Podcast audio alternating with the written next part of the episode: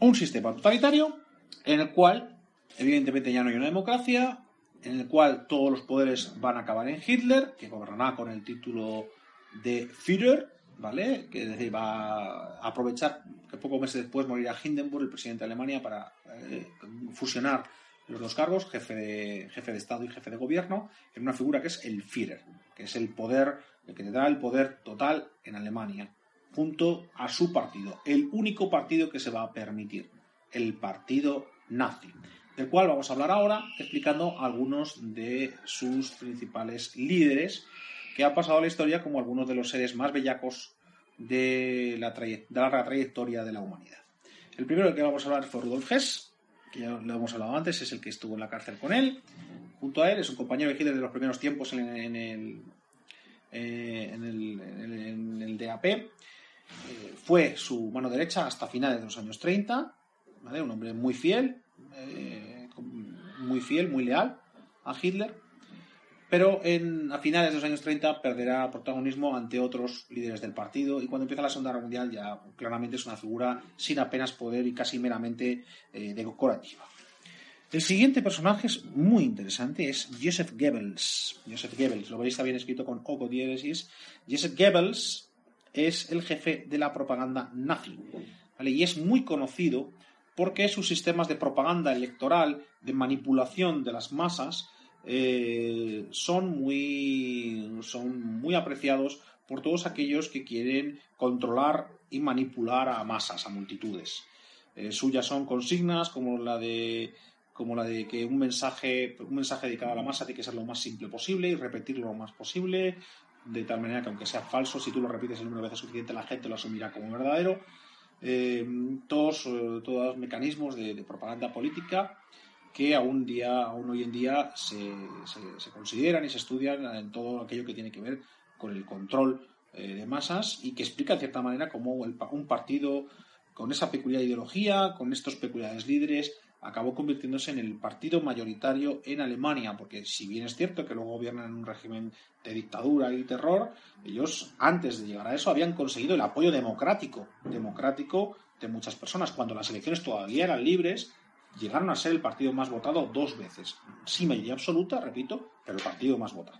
Y en eso tiene mucho que ver la habilidad de la propaganda de Goebbels. El tercer personaje que vamos a ver es Hermann Göring. Hermann Göring era lo contrario de Goebbels. Goebbels era bajito, bajito, flacucho, cojo. Eh, era todo lo contrario. Era un hombretón, un, un, prototipo de excombatiente, había sido un soldado famoso de la Primera Guerra Mundial, concretamente había sido aviador, había estado en la, en la escuadrilla del Barón Rojo con su biplano, con un biplano blanco. Era muy conocido, como todos, todos los miembros de la Hasta de Richthofen, era, era muy conocido, tuvo 22 derribos en la Primera Guerra Mundial, era un héroe y por tanto era una referencia para todos los excombatientes que tan importantes son en la generación del partido fascista y nazi.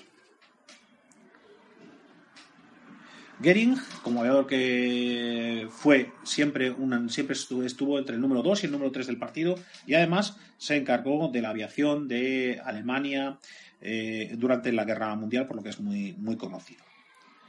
La siguiente figura que vamos a ver es Ernst Rem.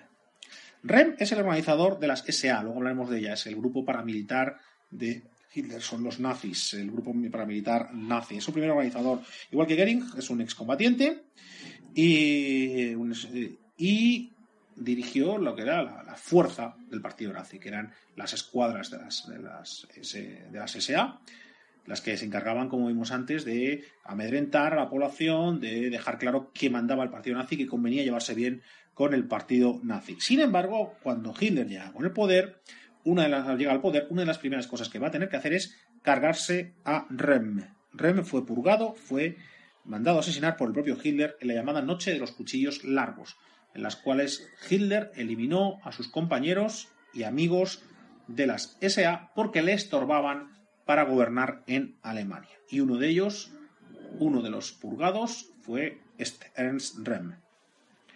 A en, cierta en cierto modo, le va a suceder Heinrich Himmler, que era el jefe de la seguridad y de la policía política de los nazis. La policía política ya sabéis lo que son, los que se encargan de perseguir, de vigilar a la gente por ver si alguno está en contra y son los son la, policía política de los nazis, es la famosa Gestapo, la famosa Gestapo. Además también fue el encargado de las SS, que como veremos luego son las que heredan las funciones de las SA. Es muy, muy importante porque es el encargado de la represión, este fue el encargado de los campos de concentración y atención también del exterminio judío. El partido nazi como tal era, es una organización totalitaria y en ese totalitarismo incluye el control de todos los apartados de la sociedad, con lo cual tú veías cómo el partido nazi se infiltraba en todo aquello que pudiese organizar la sociedad civil. El partido nazi tenía asociaciones de todo, había partido nazi en todo, es decir, en asociaciones de montañistas, en asociaciones de deportistas, en asociaciones de aficionados al teatro, en cualquier cosa tú podías encontrar al partido nazi. Estaba, estaban divididos en múltiples organizaciones que se encargaban de que tú te gustase lo que te gustase, te dedicases a lo que te dedicases, el partido nazi tenía algo para ti. Vamos a estudiar las tres principales, tres organizaciones fundamentales del partido nazi. Aunque insisto, hay muchísimas.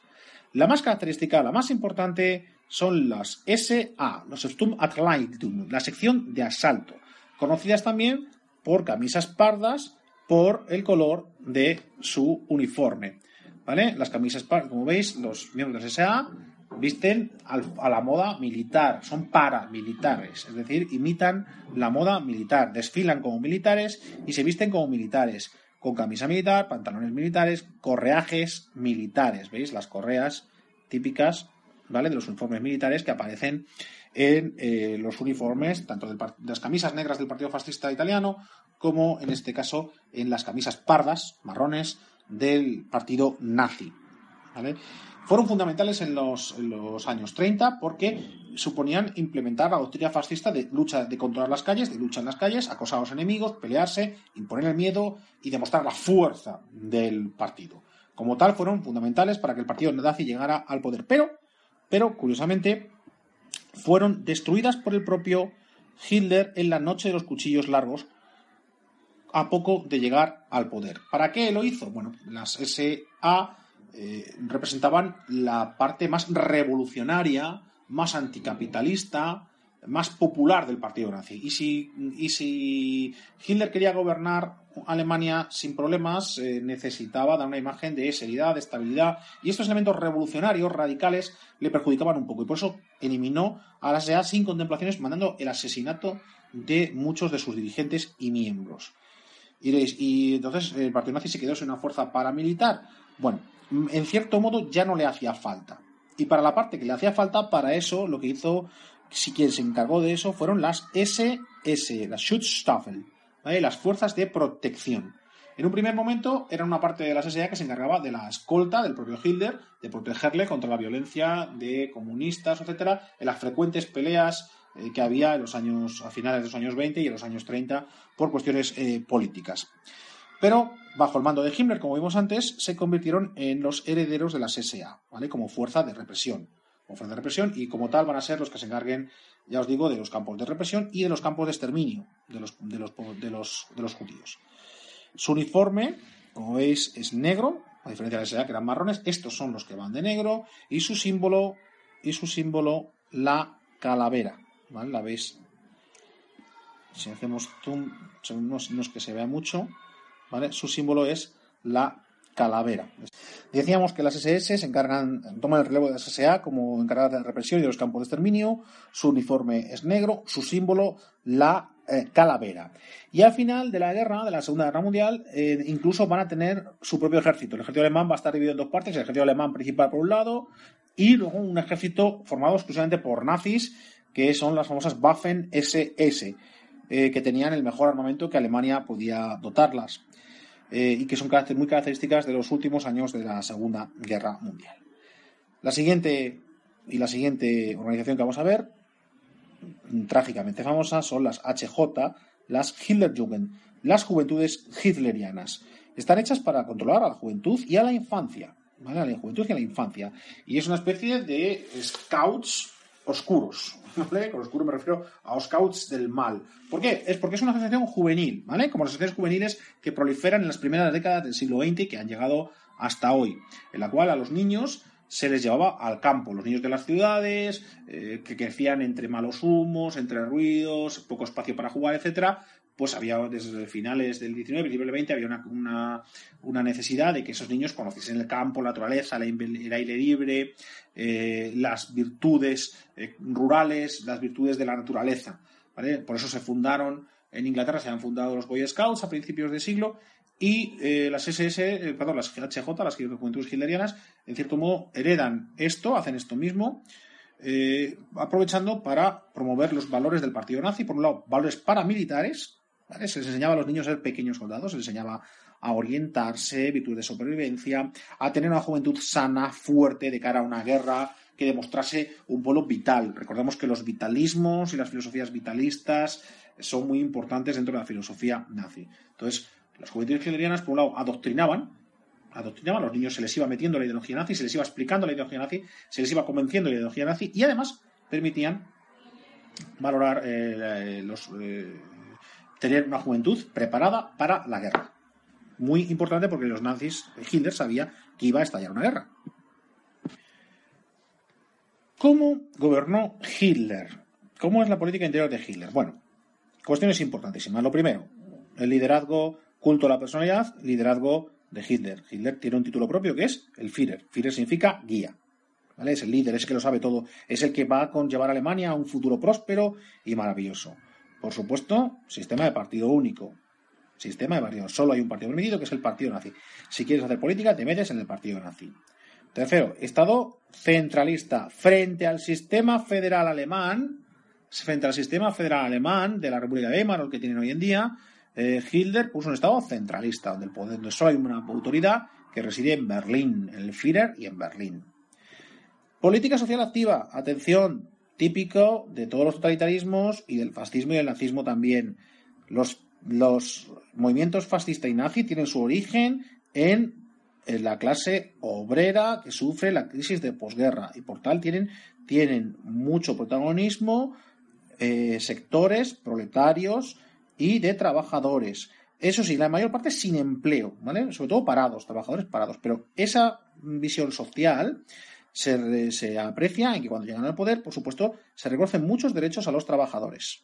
¿Vale? Una política social donde se dan muchas ventajas a los trabajadores. Pero atención, pero atención, lo que no se permite es la lucha de clases, es decir, lo que no se permite es el enfrentamiento. Eh, se impone un sindicato único, todo tiene que al, al sindicato, y se prohíben las huelgas. Es decir, el Estado protege a los obreros les da lo que ellos necesiten y ya está. Los obreros no piden nada más porque, lo que no, porque no les hace falta nada más que aquello que distamine el Estado. Lo más característico del partido nazi bien ahora es la política racista. Esto, es, esto, es, fundamental en el partido nazi. El enemigo es el judío. El objetivo, la pureza de la raza aria, origen de los alemanes. Entonces, esto incluyó la discriminación primero y después la eliminación de los judíos. Discriminación que empezó con las leyes de Nuremberg, donde a los judíos les fueron imponiendo una serie de restricciones. Se prohibió el matrimonio entre judíos y no judíos, se, les, fue eh, prohibiendo la cantidad de patrimonios que podían tener que, y de actividades económicas a las que podían dedicarse. Por ejemplo, se les prohibió cualquier profesión que tuviesen contacto con niños, se les prohibió que fuesen profesores, se les prohibió que fuesen médicos, se les fue, en definitiva, se les fue discriminando clara y activamente. Se les obligó a llevar distintivos propios, a cambiarse el nombre para tener nombres puramente judíos. Eh, en un principio, discriminación, iba a decir simplemente, como si fuese poco, esta discriminación, pero la cosa empezó a complicarse a partir de 1938 con la Kristallnacht. La Kristallnacht, la Reichskristallnacht, la, la noche de los cristales rotos, como la hemos traducido habitualmente en España, fue un pogrom. Pogrom son las persecuciones judías que se hacían en Europa desde la Edad Media, en el cual eh, durante esa noche los nazis organizaron asaltos a los comercios judíos, donde rompieron, rompieron sus escaparates, por eso al día siguiente amaneció todo lleno de cristales rotos, por eso, el, por el nombre de Kristallnacht o Noche de los Cristales Rotos, y eh, donde los nazis eh, aprovecharon para dar palizas y amedrentar a judíos, palizas que, pudieron, que acabaron en la muerte en algunos casos. ¿vale? Fue el momento clave de donde se dejaba claro que los judíos iban a ser víctimas del terror. ya no solamente discriminación, como si fuese poco, sino también terror. Los judíos cada vez fueron más eh, peor tratados y cada vez tuvieron más restricciones. Acabaron, cuando empieza la guerra mundial, se, empieza a encerrar ya en guetos, en barrios exclusivos para ellos, para evitar el contacto entre ellos y cualquier persona que no fuese judío, hasta que finalmente, en 1941, deciden lo que llaman solución final, la decisión, solución definitiva al problema judío, que fue decretar el exterminio de la raza judía en Europa, matar a todos los judíos que se encontrasen. Para ello organizaron, eh, los eh, terribles eh, campos de exterminio en los que les dio tiempo matar a 6 millones de judíos, lo que suponía dos terceras partes de la población judía que había en Europa antes de la guerra mundial. 6 millones. Si no mataron más, fue porque no les dio tiempo, porque el partido nazi puso toda la eficiencia y la organización alemana al servicio de una industria de la muerte, donde el objetivo de sus gestores era matar el máximo de judíos en el menor tiempo y con el menor coste. Son las terribles experiencias que habéis visto, muchos de vosotros habéis visto en películas, o son los terribles nombres, por ejemplo, del campo de exterminio de Auschwitz y otros de los que hablaremos más adelante. Hablaremos en clase, veremos en clase algunos, eh, de estos ejemplos de, lo que fue el holocausto, el exterminio de los judíos o, como la conocemos más habitualmente, el superjudío de la Shoah. Por supuesto, mmm, todo sistema totalitario tiene un activo sistema de represión. El partido nazi vigilaba a los ciudadanos eh, y si, si, te oponías al régimen o, hablabas más del régimen tenías problemas. De esto se encarga la Gestapo, de esta vigilancia, y luego del castigo se encargaban las SS. Por supuesto, activa propaganda. Son muy famosas las concentraciones de Nuremberg, en la ciudad alemana de Nuremberg, con estos desfiles gigantescos, desfiles de masas, eh, que veremos, eh, que, veremos en clase, muy llamativos. Eh, reflejados en las películas de la gran cineasta alemana Leni Riefenstahl, lo veremos también en clase, o eh, presentar, fueron los primeros en idear, los juegos, en idear que los Juegos Olímpicos fuesen elementos de propaganda. Las famosas Olimpiadas de Berlín de 1936 fueron concebidas como un elemento para que el mundo viera lo bien que funcionaba Alemania y las bondades de la política nazi. Y por supuesto, control y educación de la cultura. Intensivo. Los regímenes totalitarios lo controlan todo. No son totalitarios. En cuanto a la política económica de Hitler, pues la verdad es que pocas, pocas novedades. Estamos ante lo habitual en la, entre los regímenes totalitarios. Es una economía donde quiere un desarrollo de industria pesada, fundamental.